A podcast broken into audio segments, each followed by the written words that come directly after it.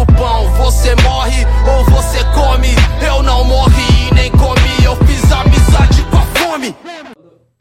Você está na receita do sucesso. E se o sucesso tem realmente uma receita? Eu quero saber os ingredientes. E o nosso convidado de hoje é o Lucas Ryu, participante do Top Chef, hoje em dia sous-chef do Close Wine Bar, liderado pela vencedora do Masterchef também, da de, de liderança 1, né, do episódio 1. Como que chama isso? Temporada 1. Primeira temporada, Isso, 2014. Elisa Fernandes, né? Exato. Lucas, vamos lá. Primeiramente, pessoal que está chegando agora, é, a, a- a gente traz bastante vivência desse mundo de gastronomia, junto com o pessoal de empreendedorismo. E eu quero que, você, que o pessoal aí que não te conhece ou conhece pouco sobre você, vai ter agora uma oportunidade de conhecer, de repente, um, um- o lado negro da força, né? Os lados mais sombrios e tal. Aqui fica à vontade, você, ah, o microfone é seu. Se apresente, Lucas. Show. É, primeiramente, parabéns aí pelo trabalho, né? Acho que nosso setor tá precisando aí, né? De aproximar mais a galera da realidade, saúde, Saúde, olho no olho. olho no olho. Achei bem bacana a iniciativa, assim. Eu sempre pensei nisso, né? Não, não participar mais fazer, mas, enfim, né? A prática... A prática não rolou, né? Ia sempre dá um probleminha e não, sei o quê. Faz depois, É. enfim, você sabe. É, enfim, eu comecei na gastronomia com 16 anos, tem, um, tem bastante tempo já, assim, não pela minha idade, né? Mas eu comecei sempre é, num bar, cara, na verdade. Então eu lavava copo, né? fa- Fazia mais ali a copa do, do bar. E aí surgiu uma vaga na confeitaria. Porque eu não comecei porque eu gostava, comecei porque eu queria ganhar dinheiro, precisava, né? Trampar ali, fazer minhas coisas para ajudar minha mãe. Então comecei bem assim mesmo.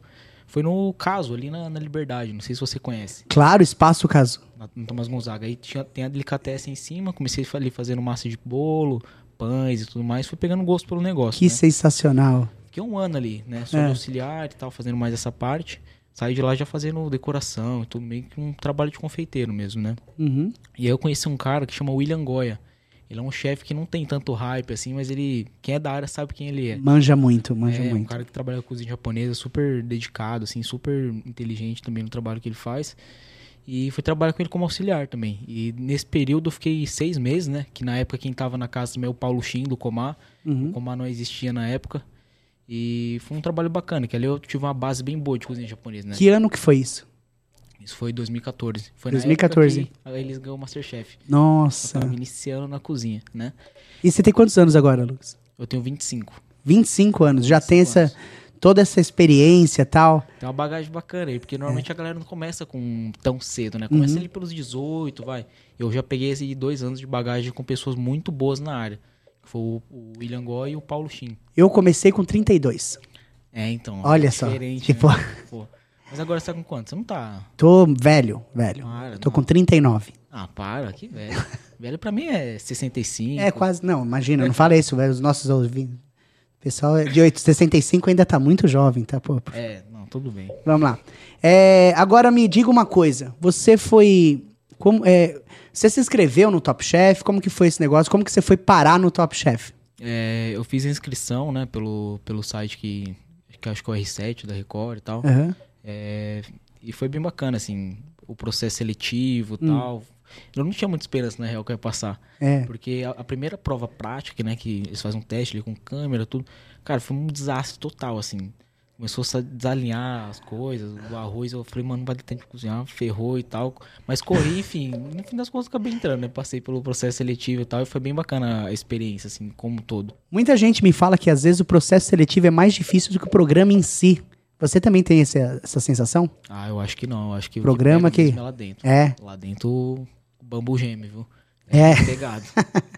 Porque é o seguinte, no- na sua temporada, eu assisti, tipo. É, eu, eu, eu não sei se já te falaram isso, possivelmente sim, mas eu tenho a sensação que você foi o campeão virtual. Ah, né? Você não foi o vencedor, mas assim, você tinha uma torcida muito grande. Os próprios jurados, em diversas oportunidades, falavam de você e tal, etc. Saiu meio com um gosto amargo, meu, na hora que você viu que você foi eliminado ali. Ah, sim. É, a eliminação é muito dura, né? Ninguém É. espera, tipo, ah. é, tudo bem, você sabe que um vai ganhar, a probabilidade de você perder ela é muito maior, né? Exato. Aham. Mas assim, o carinho que eu tive pelo público assim, foi sensacional. É. Tem descrição, foi uma recepção assim, muito bacana mesmo, assim, tanto no YouTube quanto no Instagram. Foi, eu fiquei muito feliz por isso. É lógico que ele ter ganhado, todo mundo, Uhum, né? é. Mas só por ter feito ali um jogo que eu acho que eu considerei limpo e foi tudo certinho, sabe? Eu não, não ligo tanto assim, não. Eu fiquei triste pela saída, mas nada que, nossa, acabou minha vida. Uma coisa que me falou muito sobre você, Lucas, é, é- teve uma prova que eu não lembro quem que foi fazer, que era sobre é, mise en place japonês, Sim. e você foi o único que afiou a faca. É. Aquilo ali, eu falei, putz, grilo, olha que da hora. Porque é uma frase do Abraham Lincoln que diz: se você quer cortar uma árvore na metade do tempo, passe o dobro do tempo afiando o machado. Então, quer dizer, você foi a única pessoa que de fato teve uma preocupação com a sua faca antes de ir pra guerra. Porque é, na cozinha como um todo, você tem que ser organizado. E uma faca cega, ela não vai entregar o resultado que você quer. Uhum. Dentro do tempo que a gente tinha, por mais que tinha que ser rápido, tinha que ter qualidade o trabalho, senão tinha teria que fazer tudo de novo, né? Uhum. Então, dentro disso, as facas que, que eles fornecem pra gente são todas facas novas. E, ah, só- e eles que fornecem. É, e Vixe, muitas das vezes Maria. não são facas assim. É, por mais que seja nova, às vezes o fio não é tão bacana tal, já tá, né, muito tempo parada. E não tem o seu grip, né, meu? Não tem a sua pegada, velho. Cara, É de- faca- Faca é. Puta, É é, igual, cueca. É igual o carro do motorista de, de aplicativo, né? É uma coisa muito particular. É, dele, é, verdade. mais. Então não tem como. Você vê a diferença, né? Eu falo cueca, ele fala. assim, E tá o cara é um lorde, meu. O cara é um lorde. Quem não conhece sabe que eu sou zoeiro É. pra caramba. E vamos lá, é, depois que você. Antes, antes de você trabalhar com isso, você trabalhava onde? Antes de você entrar no programa, você trabalhava onde? Antes de eu começar, antes do programa, antes, Antes do, do Top Chef. antes do Top Chef, eu trabalhava no Presidão. Ah, do Jacan? É. Foi um período bem curto, assim, na qual eu conheci um chefe que chama Caio Toboni. Um cara também que tá em Londrina agora dando aula e tal. Sempre trabalhou com consultoria em São Paulo também. E foi ele que me levou pra lá, inclusive. E foi Hum. muito legal. Agradecer ele, inclusive. Foi um trabalho, assim, bem bacana que eu consegui fazer ele num curto período. E aí o Top Chef me chamou, eu tive que sair, né? E me diga uma coisa, é. Vamos lá, qual que é a sua especialidade? Eu eu trabalhei muito tempo com cozinha japonesa e brasileira. Só que hoje eu me considero muito mais com cozinha japonesa. Hum. Então, assim, se eu tivesse que falar, ah, qual que é a sua especialidade? Eu, eu Culinária japonesa. É, mas seria de culinária japonesa. É tipo os bares japoneses, os zakaya, ou não, mais pra. Izakaya mesmo. Izakaya. Eu nunca trabalhei como sushi man, assim, mas a parte de molhos, é, parte- Sushi Man, você nunca trabalhou? não. Mas a parte quente, assim, Aham. sempre trabalhei com isso, então é o que eu acredito que eu domino e tento fazer de melhor. Excelente. É, Lucas, agora é o seguinte, meu. A gente tem um. é, muita gente que ouve a gente são pessoas que estão querendo começar a empreender. É, porque assim, a gente fala para diversos públicos, ao mesmo tempo que a gente atende é, putz, dono de restaurante e tal, ou pessoas que têm uma- um restaurante já estabelecido e tá tentando é, sobreviver na, na selva de, de, de pedra. É, ao mesmo tempo, a gente tem a moça que tá em casa e que ela vende bolo de copo e que, ou a, que, que a minha tia, pô, ela criou todos os filhos dela vendendo coxinha, vendendo empadinha, sabe? Então eu gosto muito desses cases, que eu acho que isso que motiva e tal, e etc. Sim. E aí eu quero que você agora passe pra essa pessoa, uma, um, tipo, dona de casa, ou um rapaz que perdeu o emprego, mas é aquele cara que, por exemplo, eu me, me identifiquei como cozinheiro. Eu sempre fui o gordinho da, churras- da, da churrasqueira, né? A gente ia jogar futebol, eu era o gordinho da churrasqueira, mas eu era sempre um dos primeiros a ser escolhido. Sim. Porque senão eles não comiam, né? Eles sabiam. Então, tipo, me escolhia rápido e tal. Não, deixa ele no gol, mas, tipo. Sempre escolher- assim, né? É, sempre assim. Aí, beleza, eu ia lá fazer o churrasco e tal, etc. É, Olha que coisa curiosa. Do pessoal que jogava futebol comigo, o único que de fato virou profissional naquilo que faz era eu. Que louco, né? O pessoal que era de futebol lá, que jogava bem pra caramba tal, você não vê nenhum deles no, no- nos Algum times time. aí, nenhum. Nem, nem, nem no, no, no- Veranópolis, você vê, entendeu? Série D, né? É, então não. E, e- e- e eu consegui ali, bem ou mal, é, me profissionalizar na área. Show. É, a minha carreira foi, foi diferente, né? Eu acho que. é, como eu vou dizer, eu, talvez eu seja um empreendedor nato, porque eu empreendi primeiro, depois que eu fui aprender a fazer. Então eu abri um restaurante primeiro, eu não sabia fazer as coisas direito. né? É, na verdade, eu acho que eu não sei fazer direito nem hoje. Né? A gente sempre tá aprendendo, Sei. sempre tá. Não, eu tenho sorte, eu, eu tenho sorte que o, tem, tem do lado da loja. Agora tem um restaurante lá, mas antes não tinha restaurante, é só autoescola. Porque senão não ia fazer a melhor sobremesa Inclusive, nem. eu fiz autoescola lá. Você fez autoescola lá, no Valério? É, do lado da faculdade. É, ó, que da hora. Ali, era do lado. Aí, então. E. aí o que acontece? Tipo, se o cara não vendesse comida, eu achava que até ele ia conseguir, sabe, me desbancar ali. Então foi um período bem difícil a abertura, né? O, a gente tem sempre o mito dos dois primeiros anos. Os dois primeiros anos são as Exatamente. coisas que vão fazer o seu negócio dar certo ou não. O engajamento, né? É, e criar o público e tal, etc. Então eu comecei com, tipo, com, com 31. Eu já era gráfico, eu já tinha minha carreira, eu já tinha, assim, tudo já setado. E aí eu ficava com um negocinho aqui, puta, mas você cozinha, você gosta tanto de cozinhar, você gosta tanto de cozinhar. E eu sempre tinha aquela. Sabe aquele. aquele você conhece o Frenemy? Não conheço. Frenemy é aquele cara que é seu inimigo, mas te abraça. Sabe? Então, aquele cara que é, é uma mistura de friends com enemy, né? Em inglês, é o frenemy. Aquele cara que.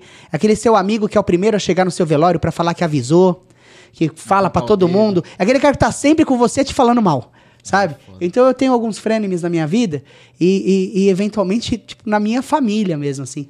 E aí eu ouvia muito pessoal falando assim, cara, mas uma coisa é você cozinhar aqui pra sua família.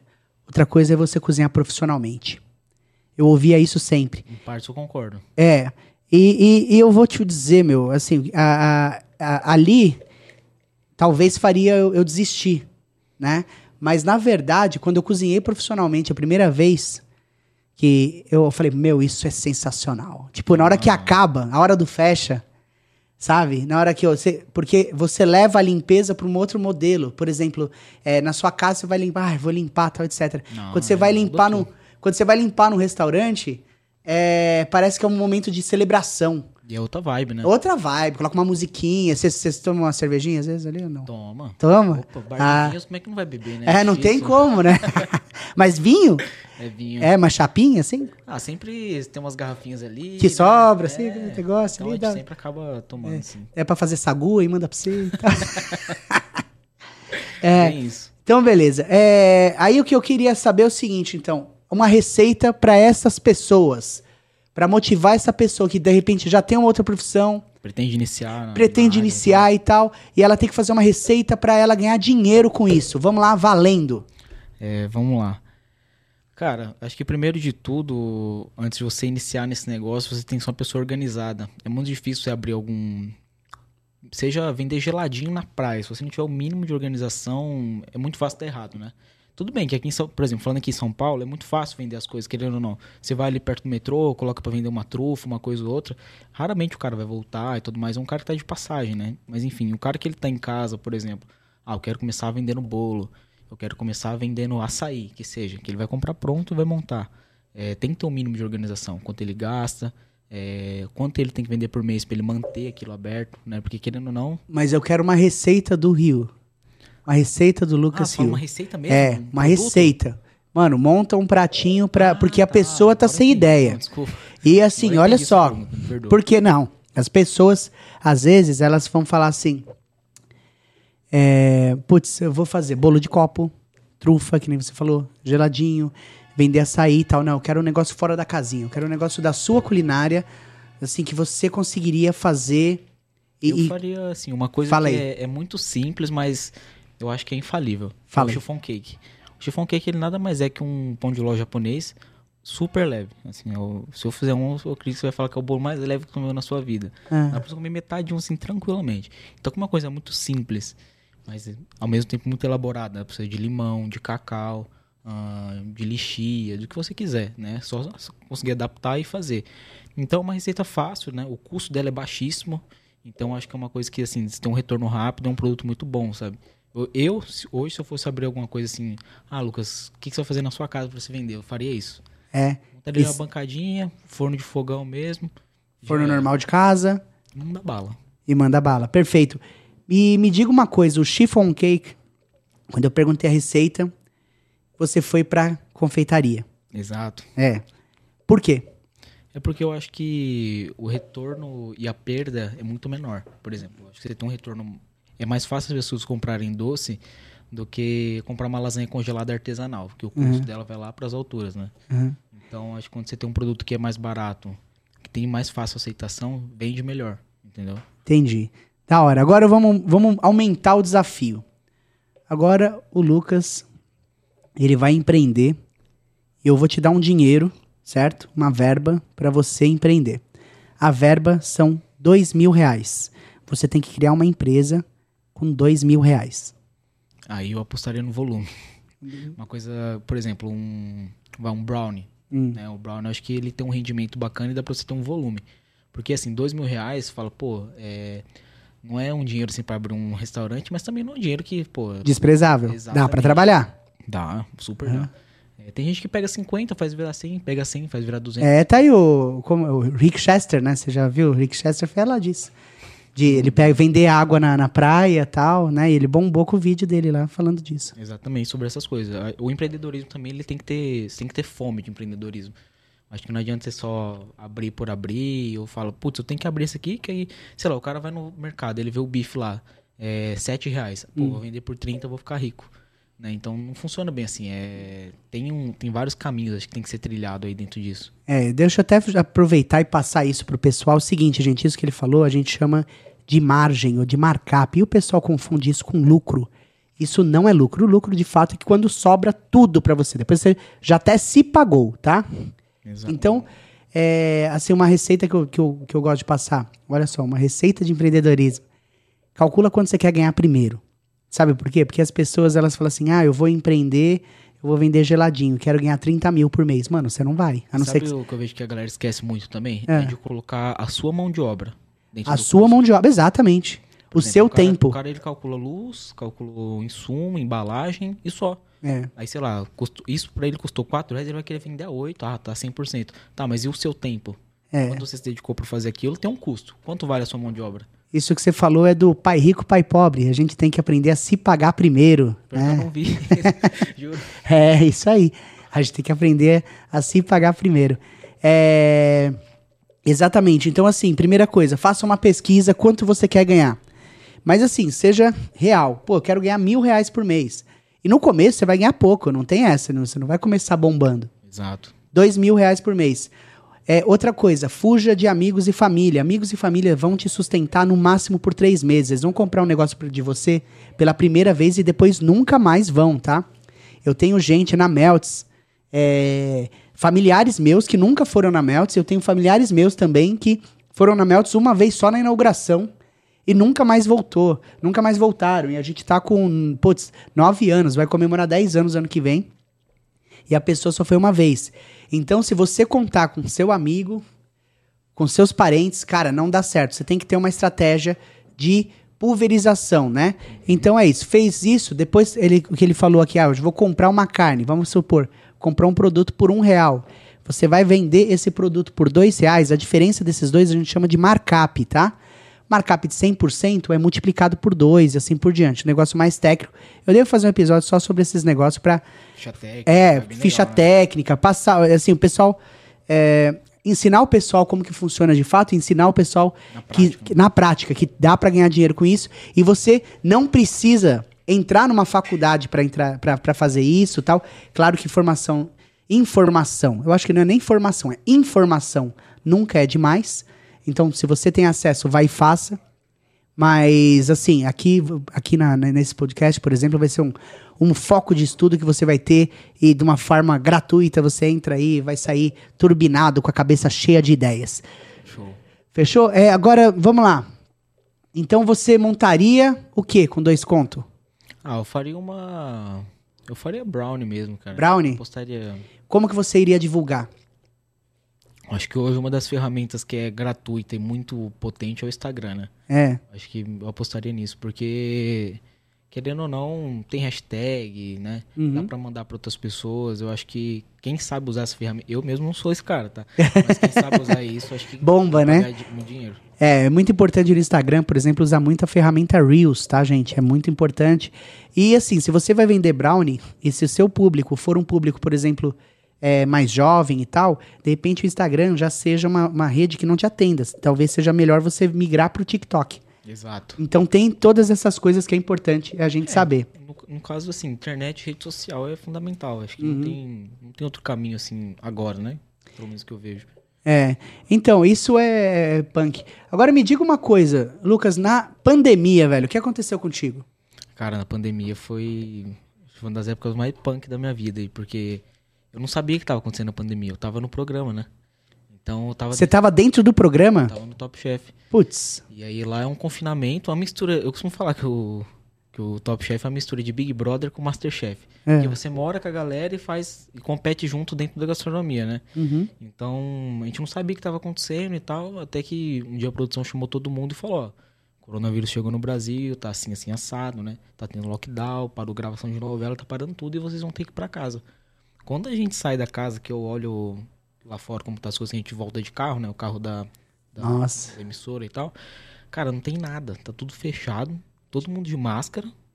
Porque eles dão a máscara, a gente coloca, fala, ah, beleza, tô de máscara aí. Mas quando a gente sai, que a gente vê a realidade, tudo fechado. Cara, me deu um desespero assim bem grande. Falei, ferrou, o que, que eu vou fazer na minha vida? Cê, É, cê- não, não tinha trampo em restaurante, né? Porque a maioria da galera tinha sido mandada embora e ficou Isso só aí. os funcionários assim, de- por cargo de confiança, que tá mais sempre na casa, né? Que até porque a rescisão deles são muito alta e man- mantiveram na casa.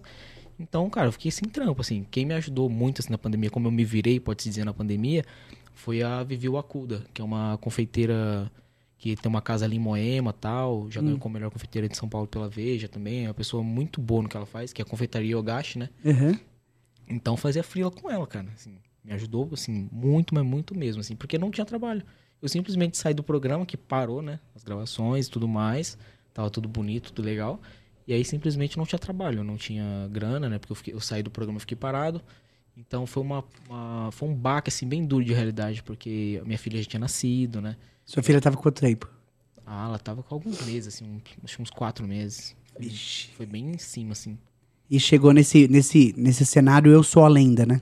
Não, eu falei, pronto, é Resident É, Evil. Resident Evil, exato. Vamos embora. É, então, a gente. É, é, é complicado. E, e agora a pergunta é: o que você aprendeu com isso? Cara, eu acho que a maior parte da pandemia foi você saber dar valor àquilo que você tem, né? Porque antes disso as coisas, não que hoje não seja, né? Sempre foi assim mais rápido, tudo mais nos tempos atuais. Mas acho que agora tem mais, eu, tenho muito mais consciência pra gastar, por exemplo. É, Antes eu era muito mais mal aberto. Hoje em dia eu já penso mais. Falo, pô, e se tiver uma, uma cepa aí, se tiver outro negócio, se fechar e tal. Então eu tento me programar dentro disso, sabe? É, até com a minha mão de obra mesmo. Hoje eu valorizo ela mais. É, eu procurei entender mais sobre o delivery, por exemplo, porque até então era só um coadjuvante o delivery. né? uhum. É, ninguém pensava, ah, Exatamente, perder delivery não era nada, que é, é. isso. você via um ou outro entregador. É. Hoje em dia o negócio É um tá business, né, meu? Você vê os Dark Kitchen bombando. ficar. Isso É. é incontestável. Vocês têm lá? Não, porque o, a ideia do Clo já, não, já foge muito, né? Do- Você vai descaracterizar muito se a gente coloca um delivery ali mais pra frente, daqui a alguns anos, talvez. Mas hoje, dentro dali da. Principalmente não é nem porque a gente. Ah, não quer, mas é pela estrutura. O Clo é uma galeria de arte, né? Então, assim, a cozinha é do tamanho dessa sala aqui. Pra menor até. Entendeu? Caraca. É pequeno, é muito pequeno. Então, Pro pessoal que não tá vendo a gente, tá, gente? a gente tá numa sala assim de uns, sei lá, uns 8 metros quadrados. Exatamente, é pequeno, então a- a- não tem como colocar tanta gente para trabalhar lá dentro. É, querendo ou não, o delivery tem muito volume de embalagem, né? a gente não tem onde estocar essa embalagem, né? Então, dentro do Clojo, o delivery não consegue ser instalado. né? Qual que é o, o menu do Clo? O menu do Clo, cara, é uma cozinha de inspiração francesa, né? A gente tem bastante clássicos, assim, mas com bastante toque da Elisa. A Elisa, ela tem uma cozinha, assim, bem refinada. é- é, ela tem uns molhos, assim, bem, bem mais leves e tal. Ela trabalha uma cozinha mais, mais delicada. Eu já tenho uma pegada totalmente japonesa, né? Então, eu já chego com gengibre, com shoyu. Uhum. Eu sou esse cara que... Gengibre, alho, shoyu, É, né? cebolinha. cebolinha pra caramba. Eu já sou esse cara É. que quero botar essas coisas, né? Aquele, aquela folha maravilhosa. qual que é? Shiso. Shiso. Putz, mano, adoro esse negócio. A gente tá com um prato novo, inclusive, que é muito legal, que é o tataki. A gente faz uma carne selada, Hum. bem uma passadinha assim, bem fininha, né? Ele é servido a temperatura ambiente. E aí tem bastante inspiração japonesa. Tem um molho que é, que é mais puxado por gengibre, né? Tem, tem bastante coisa legal lá. Putz, eu preciso ir, cara. Eu preciso conhecer. Ir, por favor, vamos Preciso ir. É, Agora é o seguinte, você pensa em empreender? Eu penso em empreender, abrindo uma casa aqui em São Paulo. E se fosse pra escolher a região, seria Pinheiros, Vila Madalena ou Itaim Bibi. Que eu acho que é o que Por quê? Porque eu acho que tem mais a ver com, com o público que eu sempre trabalhei, né? Então acho que é mais fácil pra mim, né? Conhecendo o público acho que fica mais fácil. E aí se fosse pra abrir alguma coisa, eu faria um restaurante de cozinha variado, assim. Mas sempre com inspiração o quê? Japonesa. Exatamente. Mas você pensa em misturar os dois? Sim, até porque eu não queria ficar preso a esse tema, ah, restaurante japonês. Tipo um isso- baião de dois de Tóquio. É, pode ser também. assim, é, sempre. é, eu gosto muito de fazer o- a cozinha japonesa e tal, mas eu não quero me prender aquilo, né? Eu acho que fica- você fica muito limitado quando você abre um restaurante japonês. Uhum. Porque a galera vai chegar lá e vai querer o quê? O salmão com cream cheese, Ah, vai querer o tepan com bastante meio refogado na chapa, aquele fumaceiro todo. Então isso eu já não acho legal. Eu queria fazer uma coisa mais refinada, mas inspirada em cozinha japonesa, entendeu? E dentro disso fazer um menu degustação. Kaisek ou não? É, trabalhar um saque, sabe? Uma coisa. Trabalhar também a bebida, né? Porque a galera acha que restaurante, ah, o cara vende comida e acha que vai ficar rico. Mas o que dá dinheiro em restaurante é bebida. Exatamente. Esse, olha, gente, ó. ó o pulo do gato. O, o grande problema, o, o lance da bebida é o seguinte, gente. Você vai pedir um prato, você dificilmente você vai comer é, três, quatro pratos. Ah, desculpe. Você dificilmente vai comer três, quatro pratos. A não ser que seja um menu degustação de fato, mas assim, Exato. Chegou num, num bar, né? Pô, É duas entradinhas. um duas principal. entradinhas ali e já era. tá? Agora bebendo, nego, você vai ficar bebendo a noite toda. Então pode ser vinho, pode ser uma cervejinha. Cervejinha é pior ainda, Você meu. pode pedir uma garrafa, vai, de 120 reais e uma de 2 mil. Exato. Então, assim, o ticket médio já muda totalmente, né? É. É porque, assim, você, por mais que seja um menu degustação, vai, 200, 220, 300 reais que seja. Lucas, vamos lá. Pro pessoal que tá ouvindo a gente não sabe o que é menu degustação, explica. Vamos lá. Menu degustação, normalmente, é, ele segue algumas etapas e são mini pratos, né? Então, dentro disso, o chefe vai pensar numa harmonização não só com a comida, mas ta- também tem como harmonizar com bebida. E dentro disso, você vai ter uma refeição degustando vários pratos. Vocês. Você lembra aquele episódio da Porta do Fundo? Porta dos Fundos? Que fala que o cara foi num, num restaurante caro, que colocou, que era um menu de degustação, trouxeram pra ele aquelas, sabe aquelas azeitona com pimentão vermelho dentro? Palitinho. É, em palitinho. Aí o cara comeu e ainda deu um tapa na cara do cliente. Não, pra. ó, né, tipo. Então é. O pessoal zoa, né, com tudo. É que assim, é, é, por Porque a porção é pequena, né? É que assim, você pega e posta a foto lá, uma vieira selada com uma quenelle de caviar e um molho cítrico. O cara fala, pô, mas isso aí não enche a barriga. É que normalmente o, o brasileiro, né, é assim, num modo geral falando, quando ele vai no restaurante, o que ele faz? Ah, quero um picadinho. Aí vem muita carne, com um negócio desse tamanho, cheio de arroz, É, uma farofa do tamanho... Então, assim, é muito fartura, né, a cozinha... É, brazuca, né? é, falando mais em lanchonete, assim. Mas assim, imagina você comer aquela vieira selada com a quenelle de caviar e um molho cítrico. E mais 13 pratos daquele tamanho. Você não vai sair insatisfeito. Você, não, vai, não sair, mesmo. você vai sair satisfeito. É. né? Por exemplo, eu fui num restaurante que é muito bacana, cara, que chama Rio Gastronomia. Deixa eu anotar aqui como que é o nome. Rio, R-Y-O. Não é meu, hein? Deveria, hein? É do Edson Yamashita, que ele faz um, um menu degustação assim, que é umas, sei lá, cara, acho que uns 15 tempos, sei lá, pra mais até. Então, assim, você come de tudo. Você come o aguil, você come vieira, come caviar, lagostinho, uni, né, que é aquele ouriço do mar. Você come de tudo, de tudo, assim, do bom e do melhor. Então, assim, como é que você vai ser insatisfeito, né? Eu saí de lá, assim, explodindo, não aguentar comer mais nada, mais nada. Porque você tem pré-sobremesa, sobremesa, né, tem muita coisa mesmo. Tem o queijos também, né? Normalmente faz a divisão e Então, coloca. é que como lá é... Aí não, é puxado pro japonês, japonês, o japonês não sabe o que é queijo. É, Só tofu. Tofu. Exato. É, é verdade, é verdade. Mas assim, não tem como sair insatisfeito. Então eu acho que a galera confunde muito isso, né? Porque o menu degustação, é uma, ele vem de uma experiência, né? O cara que tá querendo é, começar a carreira agora pra trabalhar numa cozinha, o que, que você recomenda pra ele? Determinada faculdade ou trabalhar em determinado restaurante? Eu acho que antes do cara que quer iniciar, que ele quer ser cozinheiro, né? Ele não vai ser chefe de cozinha, nenhum curso. É, não, chefe, chefe, gente, chefe é cargo, tá? Tipo, por exemplo, um- eu sou eu sou o chefe da Melts. Por quê? Porque eu sou responsável pela Melts, mas eu sou cozinheiro, tá? Então não Exatamente. tem existe muito essa, essa- esse mito e tal, etc. Você pode E- fazer o curso francês aí de 80 mil reais e às vezes não saber cortar uma cebola. Ah, isso acontece sempre. é, isso acontece não sempre. tem problema nenhum. É. né? Mas antes de acho que buscar algum curso, alguma faculdade, eu acho interessante você fazer um estágio ou entrar trabalhando como auxiliar, que foi o que eu fiz. Eu não tinha experiência. Uhum. Eu entrei, né? Pô, quero trabalhar, simplesmente. Então, às vezes, o chefe até prefere uma pessoa que não, que não é tão moldada, que não tem tantos. Tem até um ditado que, o, que um chefe meu sempre falava: é burro velho, não aprende Não. truque novo. Uhum. Então, assim, é muito isso, né? Às vezes o cara já chega lá, o famoso sabe tudo, e não se adapta ao, ao trabalho da casa. É. Então, muitas vezes é interessante você pegar alguém que tenha vontade. Eu prefiro. Eu prefiro. Eu, eu, eu prefiro pegar pessoas sem se experiência tem e eu treinar. Se você pedir pra ele guardar em, no lugar Y, vai estar no lugar Y, É. entendeu? Não o cara, ah, mas no X fica melhor. Não, mas você pediu no Y. É, então, entendeu? é lá que todo mundo vai Então, procurar. eu recomendo pra quem tá começando agora, cara, antes de querer ser cozinheiro, busque trabalhar, fazer algum estágio dentro de algum restaurante, alguma casa, por mais simples que seja, mas pra você ter uma noção da realidade. Porque, querendo ou não, a faculdade ela não vai te vender a realidade, ela vai te vender o que ela quer. E você não acha que esses reality shows, entre eles o Top Chef, não trouxe meio que um- uma galera muito Nutella pra nossa Eu área, acho, velho? Não, tenho certeza, É. certeza. Porque é, é- é que assim, não é que é Nutella, mas acho que a galera tem uma cabeça que a realidade da cozinha é muito mais bruta, né? Não tem esse negócio de ficar o tempo todo Não só tem por favor, não tem obrigado. prato. Ah, hoje em dia eu acho que até tem, viu? Mudaram bastante, viu? Né? Então acho que até- hoje em dia eu acho que até tem. Mas eu acho que não tem, por exemplo, o que eu vejo muita frescura na galera da faculdade na hora de limpar. Uhum. Aí tem nojinho de pôr a mão no ralo, ai, mas isso aqui. Mas, cara, cozinha é isso, cara. Cozinha profissional é, Limpar a é fritadeira. 80% do tempo pensando em como você vai limpar ou executar as coisas do que realmente executando. Uhum. O cara que às vezes ele corre muito na cozinha, ele não tem tanta organização assim. Então é mais pensar e organizar, né? Então, dentro disso, eu recomendo isso, cara. Vai trabalhar num- em algum lugar, vê se é isso mesmo que você quer. Conheça a realidade antes de fazer o curso. Porque eu fui fazer o curso de gastronomia já sendo cozinheiro. Eu era cozinheiro do Jictaia, do, Uhum. do Marcelo Bastos, que tem o Lobozó, tem o Vista, já tem alguns restaurantes aqui. É um cara legal pra você chamar aqui, hein? Pô, da hora, pô. Eu vou... Qual que é o nome dele? Marcelo Bastos. Vou chamar. Chefe do Jictaia e do Vista. Hum. Então eu recomendaria isso, sabe? Procura trabalhar primeiro para depois fazer o curso. Porque o curso que acontece, você sabe, às vezes você vai, vai- executar uma receita, nem dá certo. Sei lá, cozinha francesa, faz uma sopa de cebola.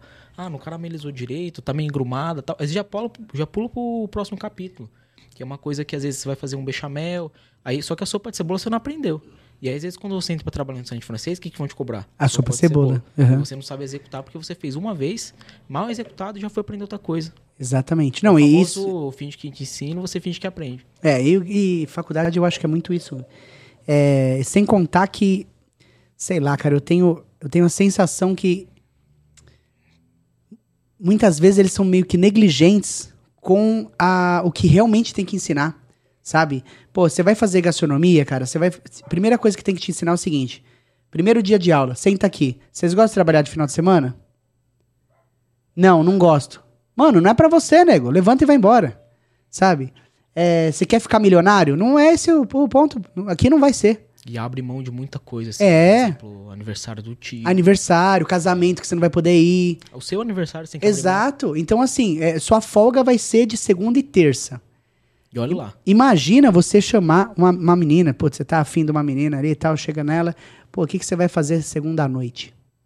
Ela vai falar. Porra, ela "Você vai, vou não- dormir, vou velho. pra faculdade. Vou pra faculdade, entendeu? Então, são essas coisas que é, é- e é necessário ser dito. E não é. E não. Exato, e, e aí o que acontece? A gente coloca muito esse, esse, essa purpurina de. de como eu vou dizer? ah, de que é legal, esse negócio Masterchef, esse negócio de Sim Chef e tal, etc. E a, a, a realidade bruta não é assim, é. Você vai encerrar a cozinha. É porque difícil ser cozinheiro, não é porque, fácil. é, o, o seu, o seu cliente, né? a gente chama de convidado, tá, gente? Ó, o seu convidado, ele vai ficar na loja, por exemplo, se ele não tem carro, até o metrô fechar. Ele não tá nem aí como que você vai voltar pra casa. Se você tá cansado. Não tá nem aí. Ele só quer comer. Só né? quer comer e vambora. E outra coisa, é.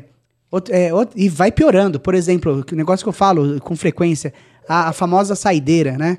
É, imagina que você, que você é, putz, é advogado. Aí você tá.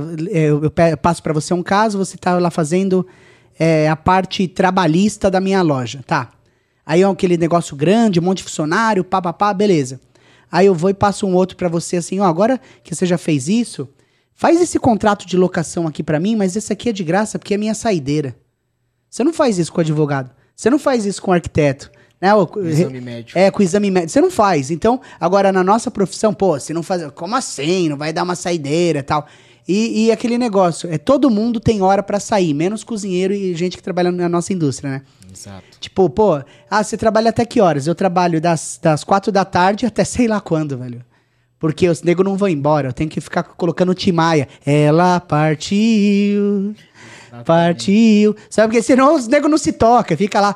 Então, é, é- é- são essas coisas que, que, é claro, agora talvez soe de uma maneira mais irônica, mas no, no nosso dia a dia, pesa.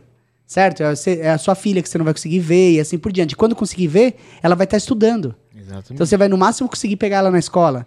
Então são coisas que você vai ter que abdicar. Tudo, todas as escolhas que a gente faz, ela cobra consequência. Né? Ela cobra. renúncia. Cobra uma renúncia, exatamente. E muito dessa renúncia é o que define como que vai ser o seu sucesso. Por quê? Porque o sucesso, gente, é a pessoa que troca aquele sofrimento de agora, sabe? Aquela pessoa que, pô, é, agora, agora eu não vou fazer isso porque lá na frente eu vou fazer tal coisa.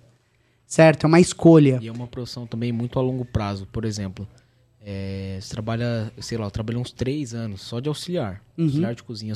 Eu comecei como auxiliar geral, que era o famoso pia barra fritadeira. Uhum. Então, assim, a galera que às vezes sai da faculdade, o cara vai olhar e falar, não, auxiliar geral, eu não vou lavar a louça. É, quem, eu sou formado, como que eu vou lavar louça? Aí faz cartãozinho de chefe. É, tal. tipo, Então, quer assim, dar consultoria. Na, na maionese, entendeu? É. Mas assim, é, pode pegar, cara. A maioria dos chefes aí, não a maioria, mas tem muitos chefes que são muito bons e nu- nunca pisou numa faculdade. Ensino médio completo, acabou. Exato. Já trabalhava na área e tal, foi. E a prática, cara, não tem como você ser um bom cozinheiro sem ter a prática, né? Eu acho que o dia a dia. Por exemplo, você pode pegar a Melts mesmo. Tenho certeza que tem algum prato lá, alguma coisa que você colocou, que depois de, sei lá, depois de, vai, de algum tempo no cardápio, você falou, putz, isso aqui dá pra ficar melhor. Hoje eu domino essa Ixi. receita e fica muito melhor. Todo dia. Na prática. Todo dia. É a costela, velho. A costela que a gente vai fazendo toda hora. Eu como a costela, aí, eu- aí eu vejo que ela tá vendendo pra caramba. Aí eu fico assim, puta, mas eu acho que pode vender mais, mano. Eu acho que não. O pessoal tá aqui e não tá pedindo isso e, aqui. e você fazendo mesmo, você prova, fala, putz, mas por que, que essa ficou tão boa? Porra, aí, aí você tenta fazer de novo e não fica E não igual, fica. fala, Caralho, e agora? Entendeu? Então tem, tem muito a ver com essas coisas, né? Então, acho que a prática, cara, não- nada vai vencer a prática. É, isso a que você. repetição é igual molar faca. Se você pedir pra alguém, qualquer um aqui dentro agora, falar, ah, mola essa faca aí, a pessoa não vai conseguir. Uhum. Agora você todo dia, aí você vai e Todo dia faca, você vai e fica aquela faz. barriguinha aqui. É. Aí você vai e conserta a barriga. Deixa tal, ela aí quadrada. Aí depois o outro fio fica meio estranho. Então, assim, é tempo, cara. Querendo ou não, nossa profissão é muito a longo prazo. Não tem como você, de repente, trabalhar de auxiliar dois meses e já querer virar cozinheiro. Uhum. Você não vai conseguir entregar aquela praça no sentido qualidade, né? Demora. Uhum. E é lógico assim, toda vez que você assume uma praça nova, um cargo novo dentro de cozinha ou restaurante, qualquer lugar na vida, na, na real, eu acho que você vai ter um pouco de dificuldade no começo. Só que depende muito de como você se prepara. O que é o se preparar dentro da cozinha? Mise en place. E você Mise en place. Me fala sobre mise en place. O que que é? Mise en place, eu não sei a abreviação certinha. Não tem problema. Quer dizer, cada coisa em seu lugar, Exato, né? mas assim, eu acho que você tem que saber entender, você tem que entender o tempo das coisas. Por exemplo, se eu tenho que cortar uma cebola e cozinhar uma batata, eu vou colocar a batata no fogo primeiro, porque o fogo faz o trabalho dele. Agora a cebola se cortou, tá pronta. Então assim, as pessoas, por exemplo, sei lá, você vai fazer uma feijoada. Você vai descer no estoque quantas vezes? No máximo Uhum. duas. Pô, pega tudo ali que você tem que pegar, as carnes, os temperos, as folhas, tudo isso vai entrar no fogo de uma vez. Porque às vezes o que, que o cara faz? Ah, vou fazer um chantilly, certo? Uhum. Aí ele vai lá pega o creme de leite. Deixa Ah, batendo. de, de açúcar. Aí ele vai lá e desce de novo. E isso tá batendo. Aí volta tem uma manteiga. É, também, entendeu? Então tem que saber separar utensílios, né? Ingredientes e tudo mais. Acho que dentro disso você tem que. É, é organização. Tudo Ó, que eu falei agora se resume a isso. É isso. Uma, essa palavra, a palavra organização, é uma palavra que você já falou aqui diversas vezes, tá? E sempre vou E- bater nela. é, exato. E, e um negócio que é muito da hora, sabe? Porque eu sou, eu venho de uma.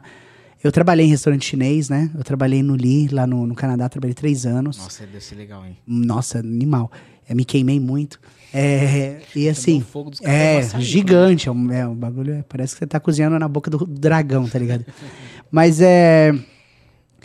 E, e o negócio que o chefe Lee falava, que era muito interessante, que ele falava de, de duas coisas. Organização. Organização não é muito a veia chinês, é a veia japonesa. É. Tipo, japonês é impressionante como Mas vocês também são. tem uma mão pra tempero que não dá. É, que não tem condição, velho. é Você embaçado. come uns negócios lá que você fala, mano, é, isso, isso eu tento muito trazer pra Melts. Eu nem sei se eu gostei. Você come um negócio e fala assim, mano, eu nem sei se eu gostei. Eu gostei disso aqui? Puta, eu não sei, velho. Aí daqui a pouco você precisa de mais um- uma mordida, mais outra. Você fala, Caraca, isso aqui é sensacional. Então, esse, essa, essa mistura de não fazer o óbvio, né? Isso que é, que é complicado. E o, e o negócio que eu vejo, assim, aqui no Brasil, a gente muitas vezes não, não explora o potencial que a gente tem. A gente tem a maior floresta do Brasil, do, do mundo, né? A maior floresta tropical do mundo. É, temos frutas que não tem em nenhum lugar no mundo. Ah, assim, é, castanhas, macadâmia, né, cara? Um monte de coisa aqui. Castanha do cupuaçu. castanha do Pará. é, cumaru, Seriguela. Siriguela, uma série de coisas, pequi, um monte de coisa que nós temos que não tem em nenhum lugar do mundo. E aí você pega aqui que é sobremesa para brasileiro, leite ninho com Nutella. É. Aí é pra, é pra O né? famoso é triste É, amado. é triste, é isso. E, e aí o chefe Lee me falava um negócio que você falou de, de repetição, que se chama Kung Fu. Ele falou assim, meu, você tem que ter Kung Fu nisso. E eu nunca entendia o que, que ele falava. Eu ficava assim, que bater, né? pô, batendo o bagulho, né? Aí, eu- aí, certo dia, a gente saiu pra tomar uma cerveja junto e ele falou assim, falei, chefe, o que você quer dizer com isso? Ele falou, ó, Kung Fu é uma palavra que não tem assim, uma tradução certa pro inglês, mas é um, é- é- ele diz mais ou menos fazer novamente. Fazer novamente. Me explicou aquilo, gente, ele me explicou em inglês, eu tô traduzindo para português, tá? Vocês me desculpem aqui se É a sua interpretação. é a minha interpretação. E também foi o que o meu inglês foi capaz de entender na hora. É, Que ele diz o seguinte: que qual que é a do Kung Fu? Você faz o mesmo movimento milhares de vezes. Você repete aquilo diversas vezes. Então, no primeiro dia foi difícil, no segundo dia foi menos difícil, no terceiro dia foi menos difícil, quarto dia foi menos difícil. Aí chega uma hora que você tem, segundo o chefe Lee, Kung Fu em cortar sashimi. Você tem Kung Fu em limpar peixe. Você tem Kung Fu em limpar fritadeira. Você tem Kung Fu em lavar louça. E assim por diante. Mas sabe o que é mais louco disso? Você começa. se- Sempre faz a mesma coisa todos os dias. Você sempre tem a mesma praça, os mesmos pratos, os mesmos utensílios. Mas nunca é igual. Nunca. Nunca é igual.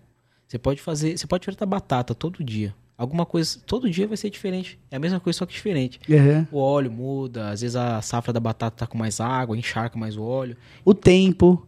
Então, tipo, tá um assim, tempo mais úmido, um tempo mais seco. Isso, isso que acho que molda muita gente. É, por exemplo, quem, quem é masseiro, né? Que faz Aham. muita massa, tal, pi- pizzaiolo. Eu acho que ele deve entender muito. Tipo, putz, hoje tá meio frio. A massa tá ficando seca mais rápida, sei lá, sabe? Eu acho que tem muito a ver com isso. E agora, é, Lucas, eu quero saber o seguinte: você, quando não tá cozinhando, o que, que você tá fazendo? Quais são seus hobbies? Cara, normalmente, normalmente é dormindo, né? Porque a gente Hum, vive cansado. Sim, sim, sim. Mas eu gosto muito de paintball e airsoft. Que assim, não tem nada a ver. É um mundo totalmente paralelo meu, né? Eu gosto bastante. Tenho minhas armas lá, minha, minhas loucuras. Eu gosto muito de jogar campeonato, né? Você chega nesse level, meu? Você joga Chego. campeonato. Gosto. viu? Mas você consegue ir nos campeonatos? Eu consigo, eu nunca ganhei nenhum, mas sempre tô ali no pódio. Você Terceiro, sempre é. segundo, terceiro, segundo. Pô. Ainda não ganhei, mas é uma coisa que eu gosto bastante, assim, do, do competitivo, sabe? Adrenalina. É igual andar de moto, é só fazendo pra você saber. É, eu adoro andar de moto. Agora me fala qual que é a realidade.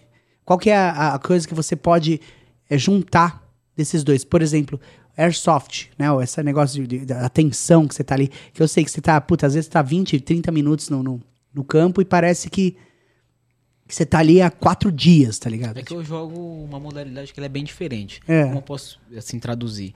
É, futebol de campo, futebol de salão. Sei. Os soldadinhos lá, tudo é o futebol de campo. Eu sou o futebol de salão. Que é uma coisa mais rápida. É partidas de 3 minutos. Três minutos. É num campo espelhado mesmo, assim, Ah. do tamanho de uma quadra de futsal. Então é mais rápido o jogo, né? Qualquer dia eu te mando uns Ah, dessa, pô, da hora.